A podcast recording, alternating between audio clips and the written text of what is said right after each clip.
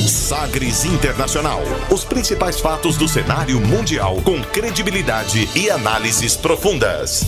A contextualização histórica das últimas notícias com a apresentação de Rubens Salomão, comentários do professor de História Norberto Salomão e participação de especialistas. Um programa que vai além da notícia, com reflexões abalizadas sobre o panorama global.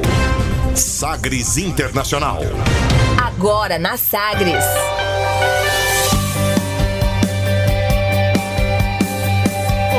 Seja muito bem-vindo à centésima décima sétima edição do Sagres Internacional. Eu sou Rubens Salomão e a partir de agora com você, ouvinte Sagres, os fatos precisos e análises credenciadas sobre os principais temas mundiais.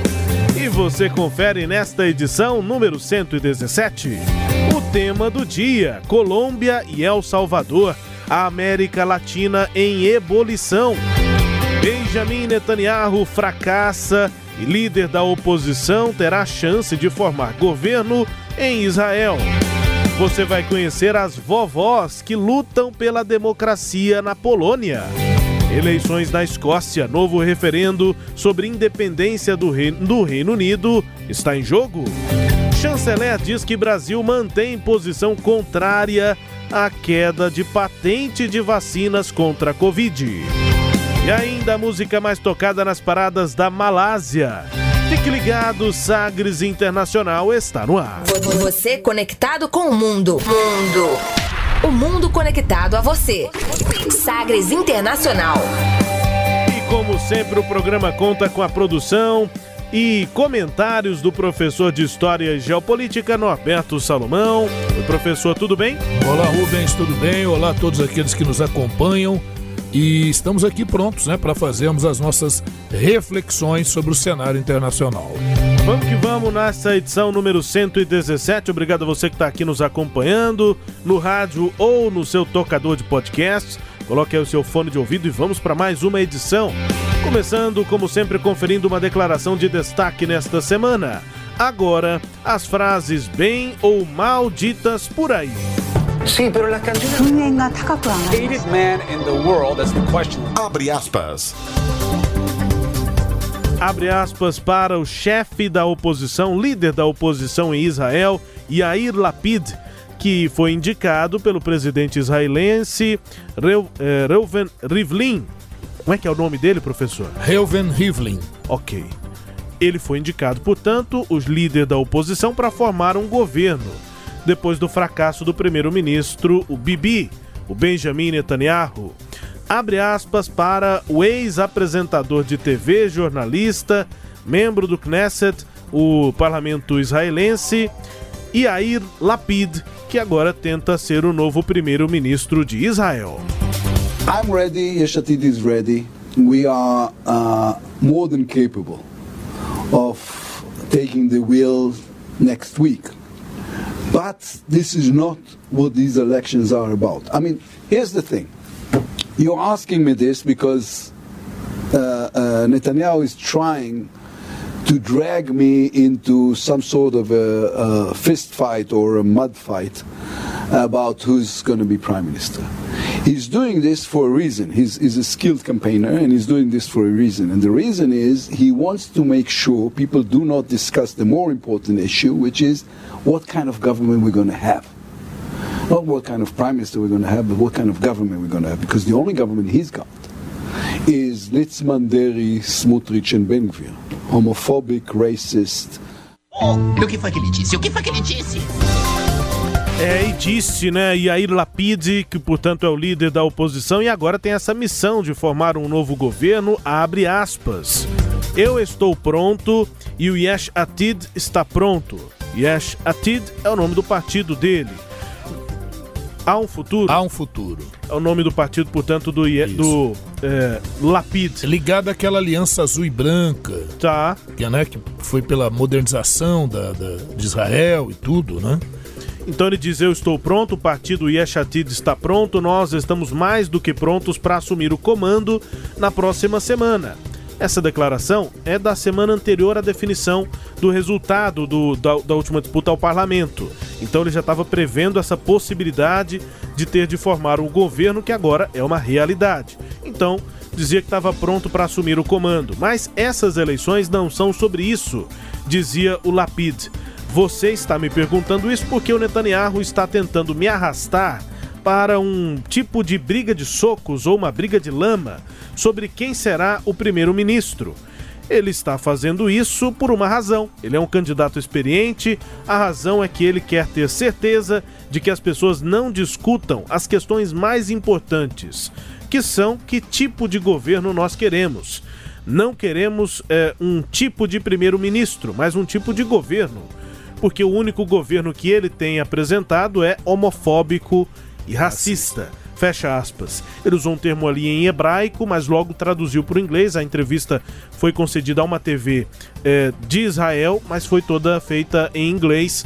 É, por isso a gente até conseguiu traduzir aqui. Traduzir hebraico ainda não está é, nas nossas competências. Estamos longe disso, né? É, mas é isso, dizendo que, criticando posiciona esses posicionamentos homofóbicos, racistas, que tem mais representação, tem algum espaço na visão dele no governo de Benjamin Netanyahu. O fato é, professor, que o presidente de Israel eh, afirmou nesta semana, definiu, confia no líder do partido Yesh Atid, que é jornalista, ex-apresentador de TV, o Yair Lapid, que é a gente ouviu. Também, viu? Ator, ator também. jornalista. E filho de intelectuais, né? O pai dele foi ministro em Israel, o Tom Lapid, e a mãe dele escritora. Então o rapaz tem assim uma formação clássica, né? É. Erudita, digamos assim. E aí o Netanyahu não conseguiu mais uma vez chegar a um acordo, formar maioria para é, manter o seu governo. Daí essa possibilidade, essa oportunidade do Lapid, professor. É, e a gente já imaginava isso, né, Rubens? A gente já vinha falando aqui e estamos aí com a séria possibilidade de uma quinta eleição em Israel em dois anos, dois anos e pouquinho, né? Porque se o Yair Lapid não conseguir compor uma aliança que permita uma maioria consistente para que ele assuma como chefe de governo em Israel, de novo, dissolução do parlamento, né? Para, ou melhor, a convocação de novas eleições para o parlamento. De novo, eleições para o parlamento para tentar eleger um primeiro-ministro em Israel.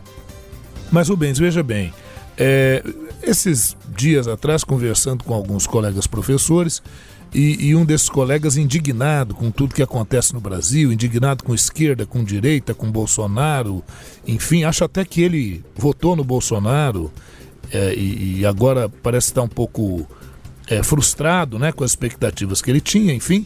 E falando isso, ah, mas a questão é o povo brasileiro, ah, o brasileiro é muito bagunçado. É isso que ele, eu dizia para ele, falava, olha, deixa eu te explicar é, e aos outros que estavam lá. A minha visão não é bem essa, me permita ir um pouco nesse contraponto. Eu acho que o Brasil tem uma série de problemas, eu acho que o brasileiro tem uma série de vícios é, é, é sociais, né, políticos e tudo, que atrapalham muito o andamento, mas não vejo tanta diferença assim em outros lugares do mundo, exceto em lugares muito específicos, né? É, sei lá, a Finlândia, uma Noruega, mesmo assim na Suécia agora, por exemplo, um grande problema é a violência contra mulheres na Suécia. Imagine você na Suécia. Né? No Japão nós estamos completando 10 anos de Fukushima, que três reatores nucleares simplesmente explodiram, geraram um estrago violento e tá, houve um terremoto e teve um tsunami. Verdade. Mas já havia fissuras, rachaduras que tinham sido apontadas muito antes e preferiram não tomar providências. Quer dizer, há a possibilidade que, se isso tivesse sido resolvido, o impacto seria bem menor. Então, é Japão. Imagina você, o Japão. No Japão, agora, estão forçando a barra para que ocorram as Olimpíadas, apesar de Tóquio estender um pouco mais ainda a, os processos de, de lockdown, né? É, e, e, assim, nos Estados Unidos, falei recentemente nos Estados Unidos, um candidato à presidência foi derrotado nas eleições, não reconheceu a derrota, alegou que as eleições tinham sido fraudadas, não apresentou provas e incitou pessoas a invadir o parlamento nos Estados Unidos. Né? Na Holanda, pessoas é, é, se manifestaram violentamente contra as medidas de lockdown para tentar mitigar os efeitos da pandemia. Então é, é mundial, quer dizer, a, o ser humano Obviamente que com as suas particularidades, com as suas peculiaridades em cada lugar, em virtude da cultura, mas o Brasil não é pior do que este ou aquele outro lugar. O Brasil tem, sim, as suas características. E veja você agora em Israel, quer dizer, não, já há dois anos não conseguem uma composição política, mas isso é porque o mundo está mudando. As ideologias, elas entraram em crise isso tem propiciado que aquelas antigas ideologias de esquerda e direita mais radicais sejam retomadas e em um país como Israel, que é um país super organizado, o, é, é, é incrível como Netanyahu, Benjamin Netanyahu, é, se mantém ainda no poder e há possibilidade de uma manutenção, né? E ainda, quer dizer, acusado de corrupção, três processos em que ele responde por elementos de corrupção, mas muito claros, né? Parece que há uma possibilidade muito grande dele ser condenado, principalmente se ele sair do governo. Então eu vejo assim, né, Rubens? Não sei qual é o seu entendimento de todos aqueles que nos acompanham, mas não é essa coisa, ah, o Brasil é pior. Mas voltando aqui à questão de Israel, o Yair Lapid, ele é, o partido dele ficou em segundo lugar nas eleições. Ele, te, ele conseguiu eleger 17, o partido dele conseguiu eleger 17 deputados. No Knesset são 120, você precisa de 61 é, deputados para formar a maioria. O partido que teve maioria nas eleições, agora nas últimas, de novo, foi o Likud, que é o partido conservador de direita, né? O, o, o Yesh Atid, que é o partido do, do Lapid, né? Do, desse agora que é colocado para formar, compor um novo governo, indicado pelo Reuven Rivlin, que é o presidente da, de Israel, porque lá o sistema é parlamentarista, é uma república parlamentarista. Então o presidente representa o Estado, mas não governa. Quem governa é o primeiro-ministro, que tem que ser escolhido pelo parlamento. Agora, para isso, ele tem que ter maioria, ele tem que ter 61 votos. Então, em que pese o Likud, o partido do Netanyahu, ter conseguido a maior parte dos votos, essa maior parte dos votos está em torno de 37 deputados, o que não é suficiente, está bem longe, bem distante dos 61 deputados para compor o governo. E é o, o Netanyahu, como o partido dele teve o maior número de, de eleitos, foi entregue a ele, primeiramente, agora, a condição para compor o governo. Mas ele não conseguiu o apoio dos outros partidos. Ele já está bastante desgastado ali, o Netanyahu. Então, como ele não conseguiu, aquele que está em segundo lugar, é uma tentativa que se faz, viu, Rubens? Antes de convocar novas eleições para o Congresso, para o Parlamento em Israel. Então tá aí o Iair Lapid, muito simpático, é muito comunicativo, um belo inglês, né, como nós podemos ouvir aí, muito claro. É ele quem vai tentar compor aí um governo em Israel. Eu não estou acreditando muito que ele consiga fazer essa maioria. Então, olha, apenas projeção. Tudo indica que nós vamos para uma quinta eleição em dois anos em Israel para tentar uma composição de governo e de um primeiro-ministro. Abre aspas, portanto, ouvindo Yair Lapid, que é o líder da oposição em Israel, tem essa oportunidade em 28 dias formar maioria. Isso, Rubens, só ah, um porém, esse partido Yesh Atid, hum. afinal de contas, ele é de esquerda, ele é de direita, porque no mundo hoje está se falando muito sobre isso. Ele é um partido de centro-direita. Ele é um partido de centro-direita, tem essa perspectiva neoliberal, não é como o Partido Trabalhista em Israel, lá de centro-esquerda, não. Então eu diria que ele está muito mais próximo, talvez, do Likud do que estaria de partidos de esquerda. E aí tem lá outros dois ou três partidos com essa tendência. Se ele conseguir envolver o Likud e esses outros partidos, há a possibilidade sim dele conseguir essa maioria. Mas sempre é muito frágil, muito tênue, né? Isso e você sabe que no parlamentarismo, a qualquer momento, o primeiro-ministro pode sofrer o voto de desconfiança, sai do poder, tem que convocar novas eleições e aí começa tudo de novo. Israel no nosso quadro abre aspas, agora na edição 117 do Sagres Internacional, tempo para o tema do dia. Navegando pelos mares da informação. Sagres Internacional.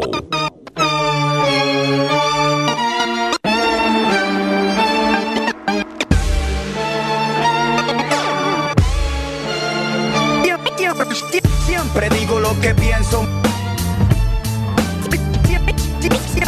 Siempre digo lo que pienso.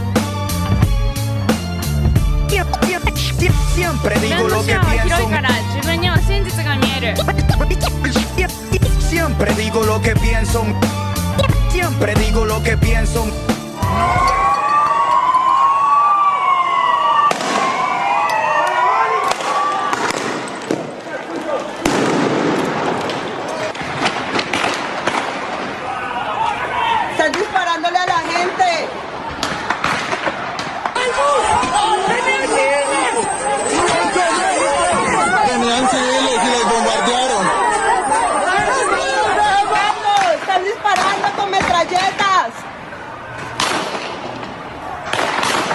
está matando a la gente.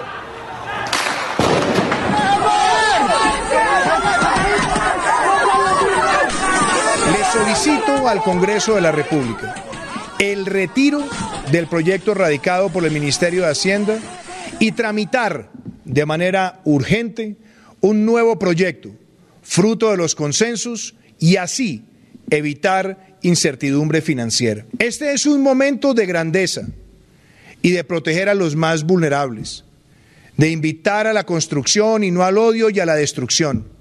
Es el momento de trabajar en conjunto entre todos y sin mezquindad. Tampoco me interesa representar a Puerto Rico. Para representar a mi país están los deportistas. Lo mío es soltar la lengua y que resbale por la pista. Começando o tema do dia, diretamente da Colômbia, né, professor? Ouvindo uma, um grupo de rap tradicionalíssimo, com músicas muito fortes, inclusive já ouvimos aqui no Sagres Internacional, o Caixa 13, Rua 13, né? Um grupo de rap muito famoso é, e consolidado não só na Colômbia, mas na América Latina. Essa é a música Digo Lo Que Pienso. Digo o que penso e foi basicamente o que fizeram os colombianos em vários locais do país, mas com destaque para Cali, é, com é, protestos, manifestações contra uma proposta de reforma nas semanas aí que se passaram, há pelo menos duas semanas, protestos violentamente reprimidos pela polícia, como a gente conferiu aí em alguns áudios, né? Pessoas dizendo, olha, estão metralhando as, as pessoas, inclusive com vítimas fatais, infelizmente na Colômbia a violência aí da repressão a essas manifestações. E aí ouvimos ainda do final da semana anterior o momento em que o presidente Ivan Duque, professor, ele é, anunciou que estava retirando o projeto de reforma é, do Congresso, né, do Parlamento colombiano. Isso, é, é claro, atendeu em parte o que estava se falando nos protestos, mas as manifestações continuaram e continuam na Colômbia. A gente vai falar sobre a América Latina, Colômbia, El Salvador, mas destacando aqui essa situação de violência na Colômbia, professor. Exatamente isso, Rubens, e todos aqueles que nos acompanham aí. Só primeiro localizar a Colômbia, né? A Colômbia ela tá na região noroeste da América do Sul, ela tá lá no extremo norte da América do Sul. Só para você ter uma ideia, depois ali da Colômbia, a gente já entra na América Central. Né? Você já pega ali para América Central. A Colômbia tem a, a leste ou nordeste, né? A Venezuela faz fronteira com a Venezuela. Na região sudeste faz fronteira com o Brasil e na região sul-sudoeste faz fronteira com o Peru. Então, os países que fazem fronteira com a Colômbia são a instável Venezuela, o curioso Brasil, né? e o Peru também que está vivendo um processo complicado, né? Vai ter eleição do segundo turno agora, é com uma forte tendência de uma vitória lá do candidato de esquerda no Peru. Essa é a Colômbia. Outra curiosidade da Colômbia é que a Colômbia é o único país da América do Sul que é banhada pelo Oceano Atlântico e pelo Oceano Pacífico. Então tem essa curiosidade também aí da Colômbia, né? Da Colômbia, né? Dois oceanos, né? Por dois oceanos, a costa colombiana.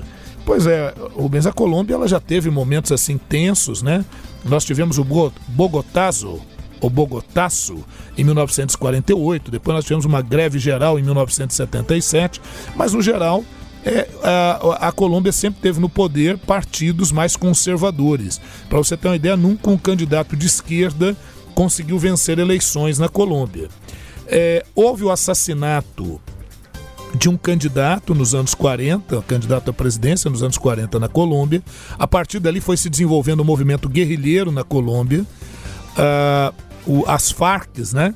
chamadas Forças Armadas Revolucionárias da Colômbia, com um teor claramente de esquerda.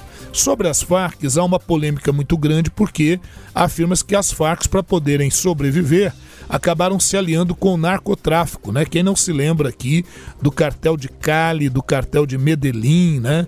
Do até virou série, né, Rubens? Narcos, né? Narcos. Pablo Escobar, professor. Pois é, então a, a história aí de Pablo Escobar, esse mega traficante, né? Enfim, então a Colômbia tem vários elementos. Então eu vejo de vez em quando em jornais colocando a, ah, a Colômbia que teve sempre uma história estável. Eu pergunto, estável? Na América Latina não tem ninguém que teve história estável. É, pode ser sim que a Colômbia sempre foi marcada por governos é, com candidatos muito mais conservadores, né? Bom, Em 2016, finalmente, depois de 52 anos, com a intervenção de Cuba, né, com a, a, a negociação feita por Cuba e o Papa Francisco, o Mário Bergoglio lá da Argentina, né, que é o Papa Francisco, torcedor lá do São Lourenço, é, foi possível fazer um acordo de paz. O, o Juan Manuel era então o presidente da Colômbia e aí assumiu o Ivan Duque. Ivan Duque é direitaço, Ivan Duque é da direitona mesmo, aquela linha conservadora. Eu diria que o Ivan Duque está assim, seria uma linha assim, Ronaldo Caiado lá da, da Colômbia.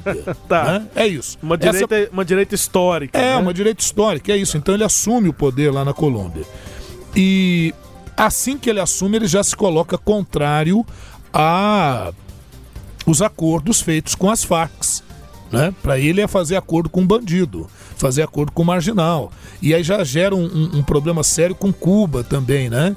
Já fica assim um, uma situação muito desconfortável em relação a toda aquela política que Cuba tinha exercido para tentar uma conciliação ali na região. Lógico que o interesse de Cuba é o avanço também da esquerda na Colômbia, sem dúvida nenhuma.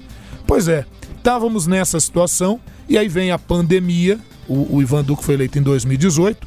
Vem a pandemia. Com a pandemia, a situação da Colômbia fica muito complicada, como de outros países no mundo. E aí, em meio a isso, seria necessário você ter a aprovação de recursos para conter a pandemia, para lidar com tudo isso. E aí a ideia que o que o Ivan Duque teve não podia ser diferente, óbvio não era cobrar mais tributos de banqueiros ou das grandes fortunas na Colômbia. Claro que não, né? Isso pode, como dizem, pode sempre gerar fuga de capitais. Então mete tributo em cima da classe média e dos setores mais populares. Então ele quis mexer na tabela do imposto de renda, né? Então, não, olha que interessante. Não, não vamos aumentar o imposto de renda, mas eu mexo na tabela. Então, quem ganha menos também vai passar a pagar imposto de renda. Já mexeu num vespeiro. É Segundo, aumentar os tributos sobre bens e serviços. Então, se aumenta o custo de vida. O que, que aconteceu? A população foi para as ruas se manifestar contra essa proposta. E aí, quando a população vai às ruas para se manifestar contra essa proposta, o que, que o governo faz? Manda tropas ostensivas agirem de forma brutal. Então, nós já vamos entrar agora na segunda semana de conflitos uh, de rua. E aí, Rubens, você sabe que quando ocorre esse tipo de ação popular, isso acaba favorecendo outras demandas populares. E aí, os indígenas também é, querem a resgatar algumas promessas que foram feitas pelo governo e que não foram cumpridas. E aí os indígenas na Colômbia começaram a derrubar estátuas de conquistadores espanhóis, né, como é o caso do conquistador espanhol Sebastián Belalcázar, Belalcázar, né, o Sebastián Belalcázar, conquistador espanhol, é, que conquistou lá a região no século XVI, massacrou índios e tudo, e, e, e tem cenas disso aí nas redes, é só procurar eles derrubando as várias estátuas, né? E querem derrubar também estátuas do Cristóvão Colombo, dizendo que esses elementos estão na origem das injustiças que o povo indígena colombiano tem sofrido. E o governo diz que agiu com tanta violência assim. Primeiro diz que não foi violência, foi com dureza para conter movimentos que são instigados pelas Farc, então aí ele é, muito fácil, né? Você vai acusar as Farc de justificar essa violência. A verdade é que são mais de 30 mortos até agora, mais de 800 feridos, 937 presos, 89 desaparecidos e a situação lá não está nada bem. O que, que a gente pode ver, o que, que pode ser apontado para o futuro aí da Colômbia? É que o Ivan Duque vai perdendo espaço ele retirou, você disse bem, né? Diante desse quadro todo, ele retira a proposta original, diz que vai oferecer uma outra proposta mais light. E o ministro da Fazenda, Alberto Cascarilla, é, não aguentou o tranco e acabou renunciando também. Então, a Colômbia está vivendo uma crise muito grande, as pessoas nas ruas com cartazes não à reforma tributária, contra essa reforma tributária, mas é mais do que isso. É uma desaprovação do governo Ivan Duque e aí muitos analistas estão entendendo que para as próximas eleições pode acontecer pela primeira vez de um candidato da esquerda colombiana chegar à presidência.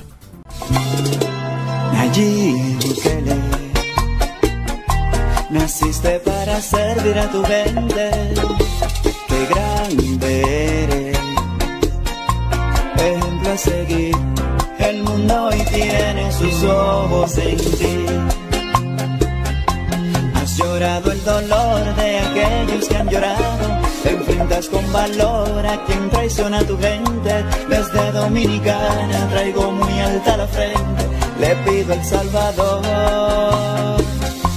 Amén su presidente. Si estos sinvergüenzas no aprueban esta semana el plan control territorial, nos volvemos a convocar aquí el domingo, le volvemos a pedir sabiduría a Dios y le decimos, Dios, tú me pediste paciencia, pero estos sinvergüenzas no quieren trabajar para el pueblo. Naid Bukele é o presidente de El Salvador que chamou muita atenção nessa semana aí, professor. O senhor vai explicar por quê, mas nessa fala tá dizendo que esses sem vergonhas não querem trabalhar pelo povo. Que Isso. sem vergonha são esses a quem ele se refere assim, mas a gente está ouvindo a canção em homenagem a Naib Bukele, presidente de El Salvador, uma música ali basicamente assim de, de campanha. Não é exatamente campanha, porque foi apresentada depois da eleição dele, mas uma homenagem, né? Pessoas que gostam dele fizeram a música, não tem exatamente um autor, mas a Alfa Produciones, uma produtora que gosta do presidente, fez essa música para ele. Música com uma toada interessante, né? É, Nos remete é ao Salvador, isso. mas em apoio a esse presidente que tem dado o que falar, principalmente fora de El Salvador. Dentro também, claro, mas a comunidade internacional olhando com, com olhos de preocupação a situação em El Salvador, professor. Isso mesmo, Rubens. E a preocupação faz sentido, porque o, o, o Nadib, ou Najib Bukele, né? Escreve-se N-A-Y-I-B. E o Y, curiosamente em espanhol, ele acaba dando essa pronúncia de G né? Nadib, né? Então é, ele, mas esse nome é árabe, né? Não, professor? Não é que é. Ele é descendente de palestinos, né? Ele faz parte da colônia palestina. Ele é o Nadib Bukele, o irmão dele é o Karim Bukele, né? E ele tá com a família toda lá no governo, adivinha, né? Mas o Bukele, ele, ele eu estava fazendo algumas comparações agora há pouco, né? De governantes aqui do Brasil com o que seria o governante lá fora. E o Bukele seria mais ou menos o seguinte: imagine um um dos participantes do BBB se tornar presidente de um país.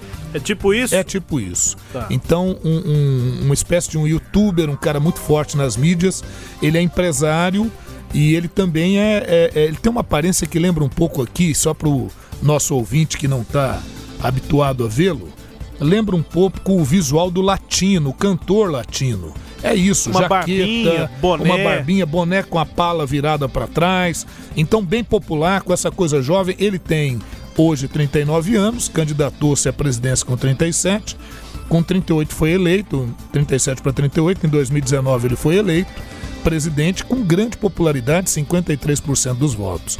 É, eu vou falar da carreira dele daqui a pouquinho, eu só queria localizar para o nosso aquele que nos acompanha, né, nosso ouvinte, ou todo aquele que nos acompanha, é, onde é que está localizado El Salvador, né? El Salvador é, é banhado, está na América Central, está todo ele na costa do Oceano Pacífico e ao norte de El Salvador está Guatemala, a leste de El Salvador está Honduras, e aí há uma grande rivalidade entre Honduras e El Salvador, e ali mais ao sul está Nicarágua.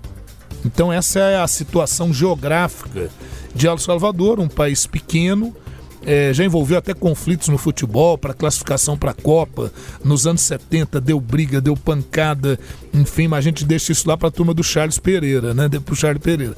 A gente fala disso num outro momento. Sim. E aí a verdade é que ah, viveu um período de guerra civil dos anos 80 até os anos 90. É famosa uma frente de esquerda, a Frente Farabundo Marte de Libertação Nacional, da qual o Bukele chegou a fazer parte. Então, olha que esse menino deu uma caminhada ali pela esquerda. Foi com isso que ele conseguiu, inclusive, tornar-se prefeito de uma cidade do interior. Depois mudou novamente de partido e, e foi para um partido mais de centro e tornou-se prefeito em, em São Salvador, que é a capital de El Salvador. E aí, rapidamente, uma carreira muito rápida, ele chega com um discurso de moralização, de nova política, apoiado por é, dois outros partidos, né? Ele, ele fundou o partido que se chama Nuevas Ideias e aliado ao partido Gana, da qual ele pertenceu também Partido Gana, que significa Grande Aliança Nacional. São partidos de centro-direita. E aí o Bukele se elege com base nesse partido e com discurso de moralidade. Daí essa, essa, essas afirmações que ele fez aí logo no início. Eles não querem trabalhar, eles são vagabundos. Ô, ô Rubens, eu não sei, aqui no Brasil acho que a gente não está acostumado com isso, mas imagine um candidato que se elege é, incitando o povo aí contra as instituições, contra Sim. o Congresso, onde só tem vagabundo, onde político não trabalha, com esse discurso, né? Ou juízes, que são juízes todos corruptos. Então o cara a, a, a afronta até a Suprema Corte. E isso acabou dando a ele assim uma popularidade ainda maior. Né? Então ele, ele tem assim uma grande popularidade e foi assim que ele se elegeu. Pois é, esse mesmo Bukele em 2020, Najib Bukele, em 2020, em meio a essas tensões provocadas pela pandemia, ele determinou, mandou um projeto para o Congresso para a liberação de 109 milhões para a, agir com as questões da pandemia. E o Congresso falou: olha, esse valor não tem como, não está dentro do nosso orçamento, a gente não tem como aprovar isso. O que, que ele fez? Pegou as Forças Armadas, pegou a polícia, pegou alguns apoiadores, invadiu o parlamento, isso em 2020, ano passado. Invadiu o parlamento em El Salvador, sentou na cadeira do presidente do parlamento e ali ele conduziu a sessão. Perfeito?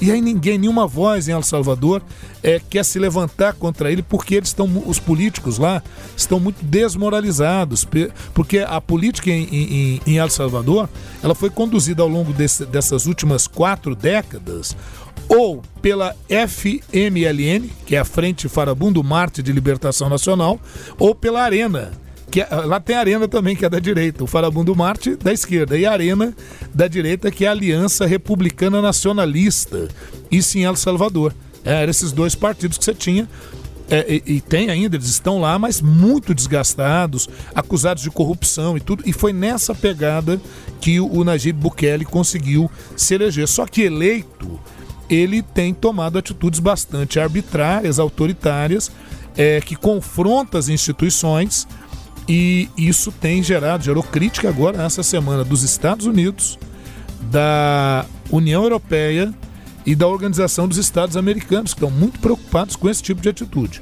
Qual foi a nova atitude dele agora em 2021? Bom, agora em 2021 nós tivemos eleições para o parlamento, novas eleições para o parlamento em El Salvador. Eleições normais, já estavam no calendário.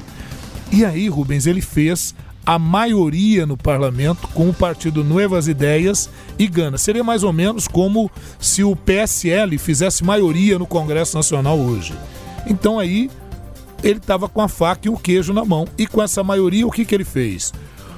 Usou um princípio constitucional para destituir juízes da Suprema Corte em El Salvador. É sempre bom lembrar que a Suprema Corte em qualquer país como aqui no Brasil você tem o Supremo Tribunal Federal, é a corte responsável por interpretar a Constituição. Então, se alguma medida é considerada inconstitucional, ela é levada à Suprema Corte.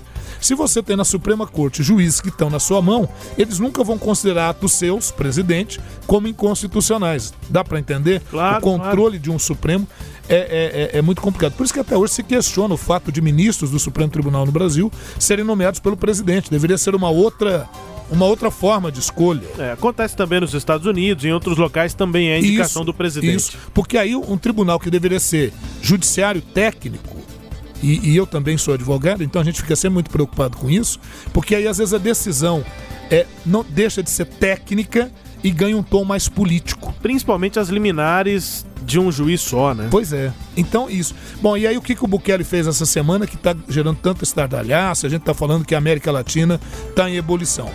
Ele usou um princípio constitucional para destituir alguns dos juízes da Suprema Corte e nomear juízes à sua feição, né? É, por quê? O que, que ele acusa esses caras de fazerem, né?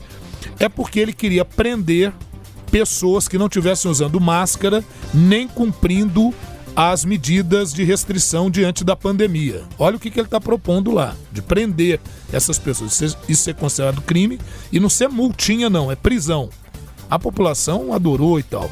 Só que o Supremo, a Suprema Corte falou: peraí, isso atenta contra os direitos do indivíduo. Isso vai contra os direitos humanos. Isso aí você não pode fazer. Você pode multar, você pode criar outro tipo de punição, mas isso você não pode fazer. Ele vai dizer que o Supremo está contra a nação, está contra a pátria, usa um artigo constitucional, o parlamento o apoia e ele destitui juízes do Supremo. Então hoje o Bukele, lá em El Salvador, ele controla o judiciário, o legislativo e o executivo. E aí a gente está temendo o surgimento de uma ditadura lá.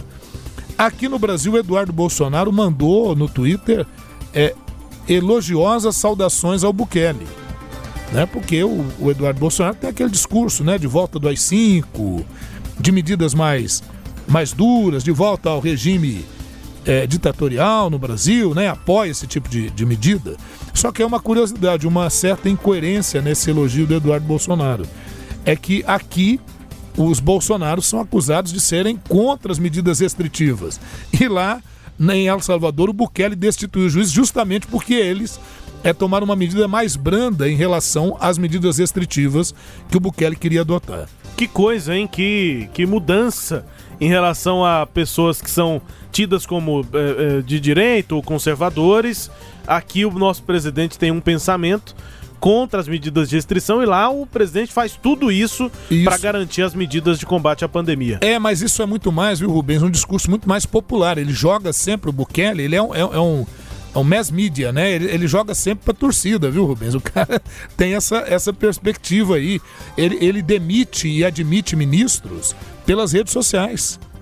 Então é, é, é, é um milênio, ele é considerado da geração Y, né? Como você né? Geração Y, aquele pessoal que nasceu nos anos 80, os trintinhas aí, uhum. né? Então, um millennial, né? Um millennial, um cara que está ligado, antenado na, nas redes, na, na questão digital.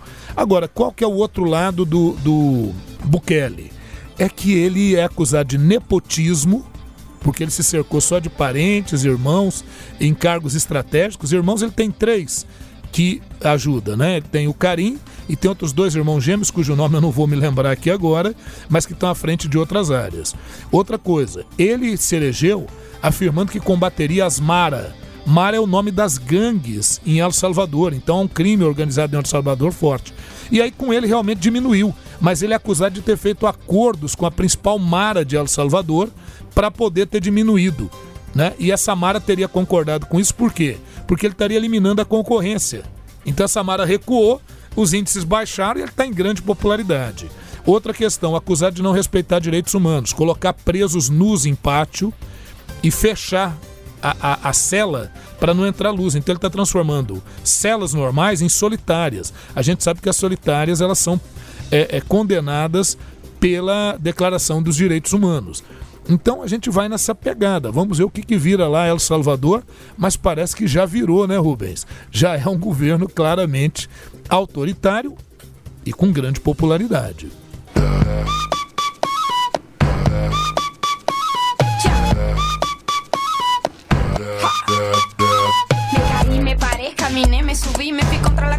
Chegando ao fim do tema do dia nesta edição 117 do Sagres Internacional, ouvindo Bomba Estéreo. Banda conhecidíssima na Colômbia, fazendo sucesso fora também. Essa música é Sou Eu, Sou Eu. Chegando ao fim, falando sobre a América Latina em ebulição, professor. Isso, eu posso dar só mais uma? Rapidamente. Você fala assim, mas ninguém vai denunciar esse cara. Quem poderia denunciar? O Ministério Público. E aí o chefe do Ministério Público é o Procurador-Geral. Ele também substituiu o Procurador-Geral. Indica também, o, pre o presidente também indica, né? É isso. Ebulição na América Latina, professor. É isso aí. Daqui a pouco você vai conhecer as vovós que lutam pela democracia na Polônia. Eleições na Escócia. Novo referendo sobre independência do Reino Unido está em jogo. E o chanceler aqui brasileiro diz que a posição contrária à, queda de, à quebra de patentes de vacina contra a Covid se mantém. Está mantida a posição contra. Você confere esses destaques daqui a pouco, depois do intervalo que é rápido. O Sagres Internacional volta já.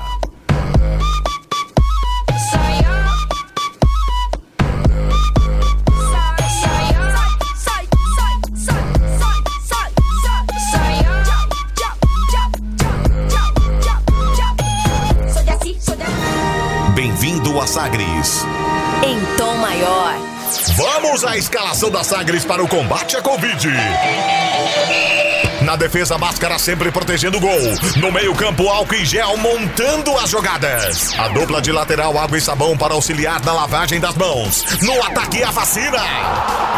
Será uma grande partida. E se você já está na idade permitida, é só procurar o posto mais próximo e entrar neste jogo. O Sistema Sagres apoia a vacinação. As notícias estão em todo lugar: nos áudios do WhatsApp, nos textões do Facebook, nos 280 caracteres do Twitter e nas fotos do Instagram.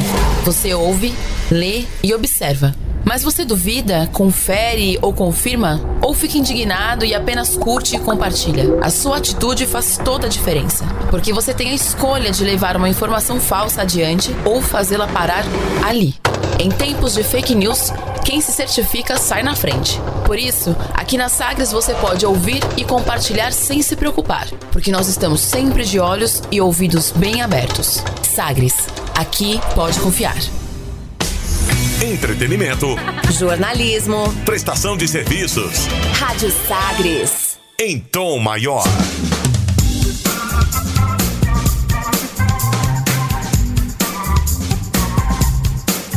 De volta com Sagres Internacional nesta edição 117, a partir de agora para girar as informações pelo mundo. Velas ao mar.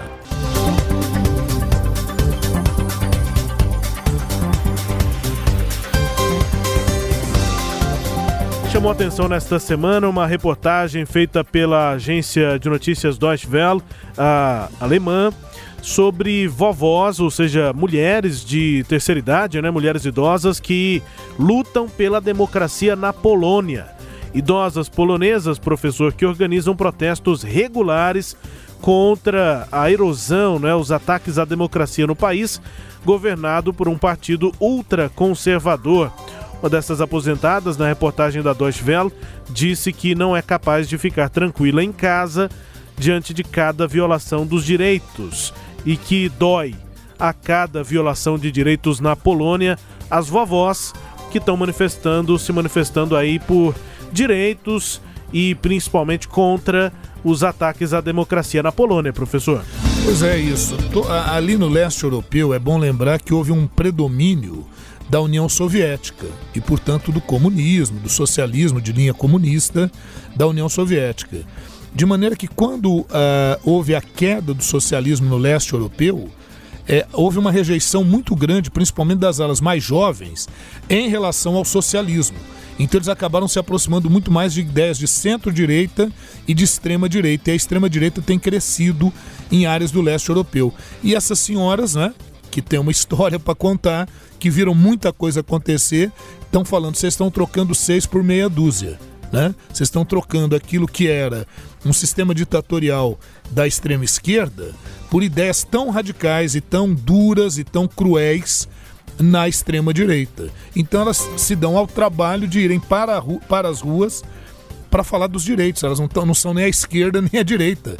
Elas estão falando, olha, vamos garantir direitos, direitos das pessoas. Conservadores britânicos obtiveram vitória inédita em um ex-reduto trabalhista na Inglaterra. Contagem de votos nas eleições locais e regionais teve início no Reino Unido depois da super quinta-feira, como é chamada maratona eleitoral no país, eh, que pode ter consequências importantes para o futuro do Partido Trabalhista.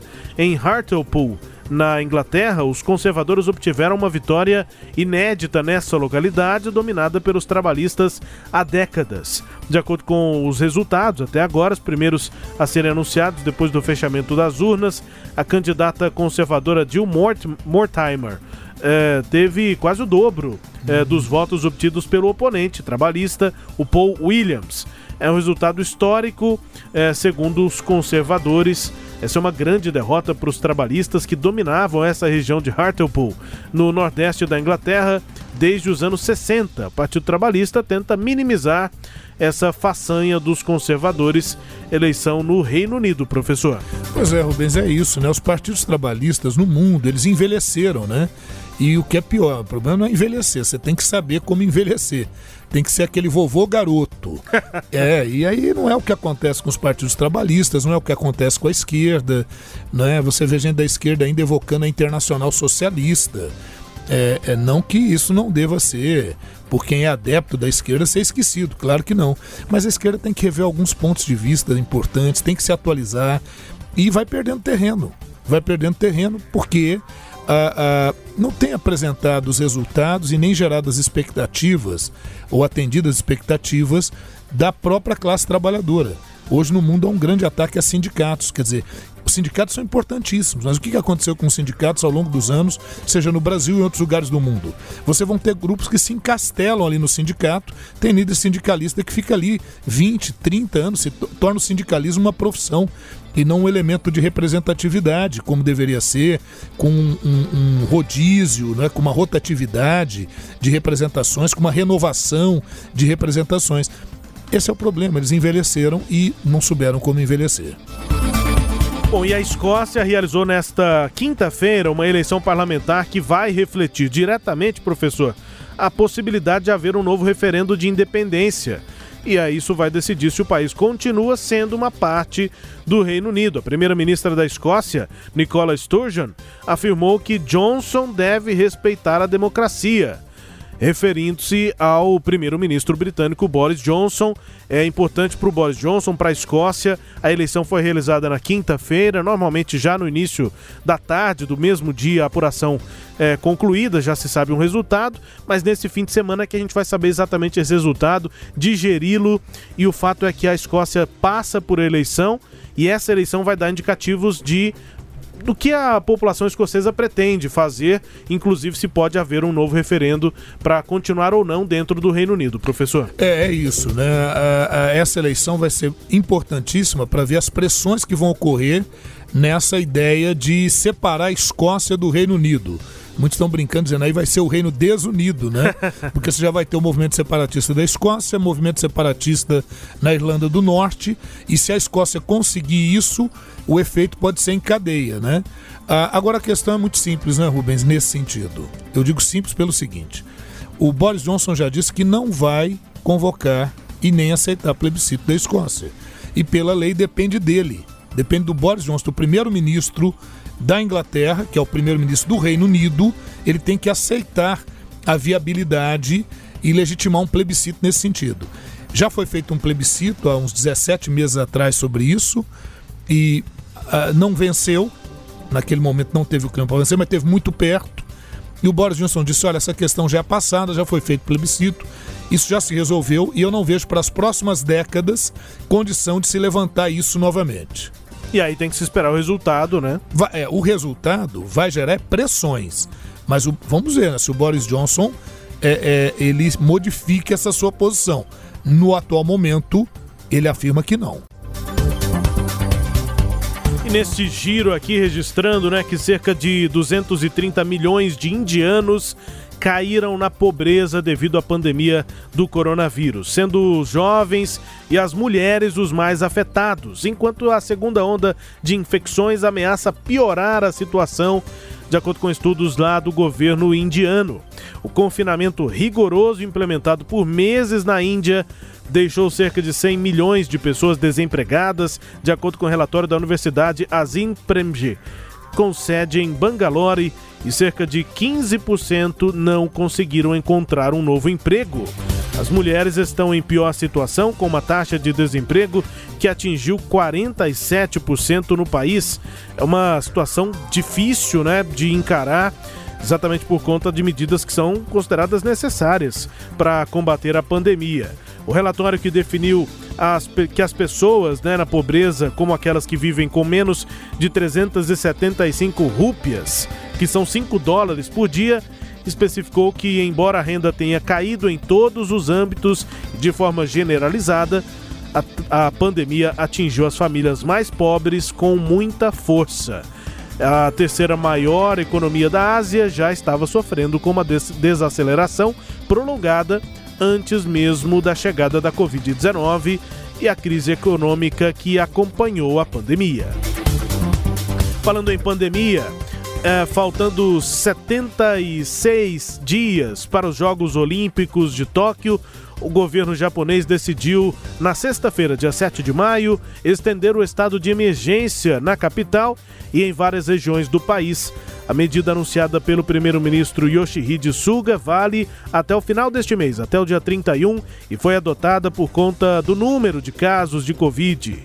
As medidas estão em vigor desde o final de abril e podem ser prorrogadas mais vezes. Além de Tóquio, a medida foi prorrogada também em Osaka, Kyoto e Hyogo. E agora passa a valer nos departamentos de Aichi e Fukuoka. Os Jogos Olímpicos estão previstos, professor, para acontecer entre os dias 23 de julho e 8 de agosto deste ano. E os Jogos Paralímpicos entre 24 de agosto e 5 de setembro. O evento já tinha sido adiado, marcado para 2020, adiado para esse ano por conta da pandemia. O senhor chegou a citar isso no iníciozinho aqui do programa. Sim. É, porque chama atenção. Tóquio vai receber Olimpíadas e está no meio um, do pior momento até agora da pandemia. É isso, na verdade, não teria as condições plenas para que ela ocorresse, mas o interesse econômico parece aí estar falando mais alto. Mas a situação do Japão não é uma situação simples, tanto é que eles estão lá na quarta onda da pandemia, imagine você. Né? Não, o número de mortes não é tão grande quanto aqui ou na Índia, mas é bastante preocupante. É o número de casos preocupa. De casos né? preocupa. O Ernesto nos convidou. Brasil Internacional. Nesta semana, um posicionamento importante do governo dos Estados Unidos, o governo Joe Biden, favorável à quebra de patentes das vacinas contra a Covid-19, repercutiu no mundo. A OMS comemorou mas o Brasil manteve a sua posição. O chanceler Carlos Alberto Franco França, ministro de Relações Exteriores, goiano, disse durante a audiência pública que a medida não beneficia o Brasil. Na quarta-feira, os Estados Unidos anunciaram apoio à quebra de patentes para acelerar a produção de vacinas. O ministro, Carlos Alberto França, afirmou que o Brasil se mantém contra a quebra de patentes de insumos e vacinas usados no combate à Covid.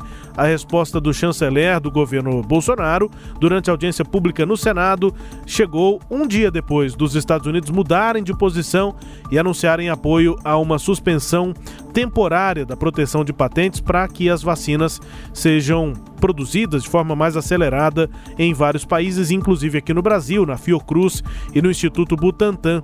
O chanceler brasileiro disse, no entanto, que o Brasil vai analisar a nova posição americana e afirmou que, se for para atender os interesses do, do país, o governo pode mudar de opinião. O movimento pela quebra de patente surgiu em novembro do ano passado e envolve grupo de países que historicamente são próximos do Brasil, né? Em interesses e em pautas apresentadas também.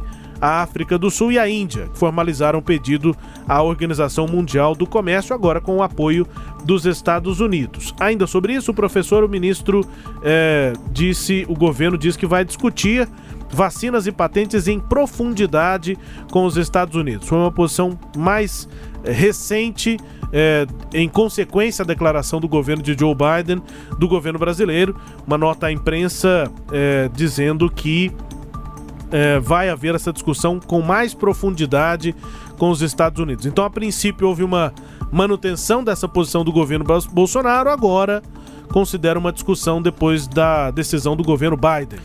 É, Rubens e todos aqueles que nos acompanham, e essa, esse é aquele tipo de decisão que não é fácil tomar, porque realmente a quebra de patentes poderia, por um lado, facilitar o acesso a vacinas. Por outro lado, pode dificultar inovações tecnológicas, porque quem investe para criar um produto investe muito e pensa em ter lucros com isso.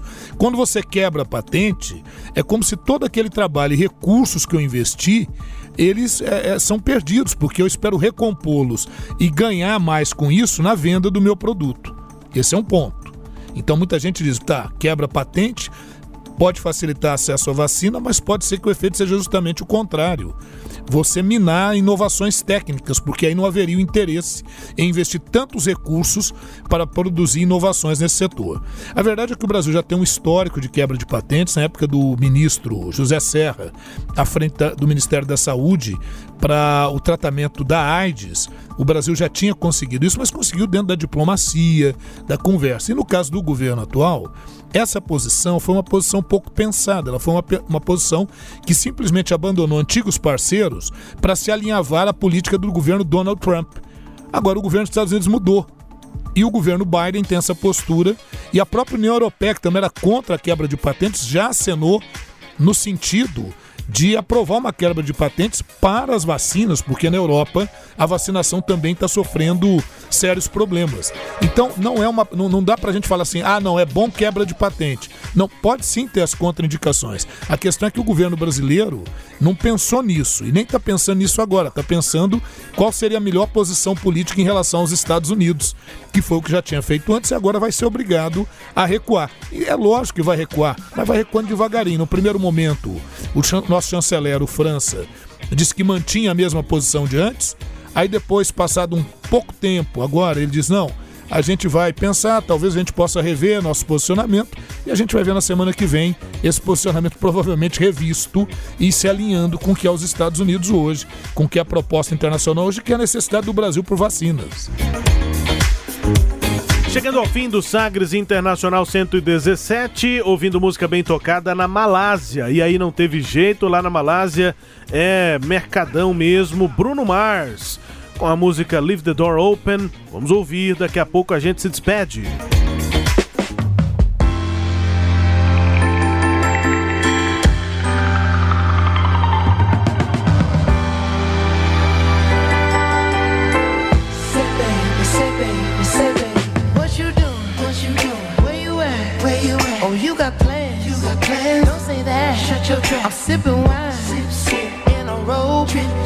Look too good, look too good to be alone. Woo. My house clean, house clean. my pool warm. pool warm. Just shake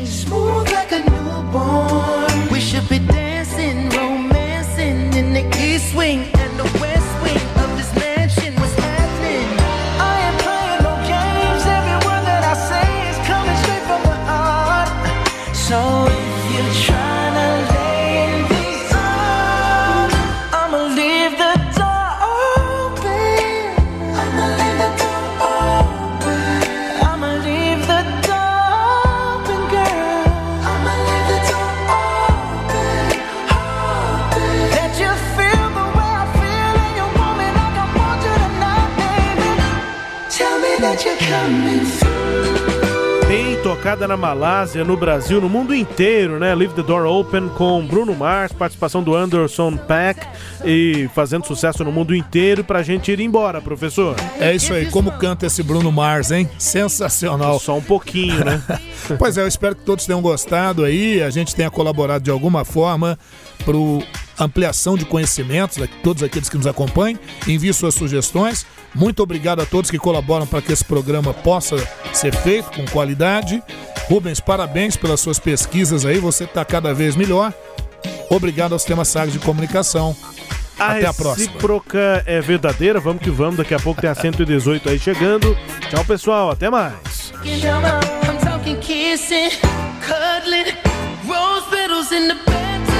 It's jumping, it's bubbling.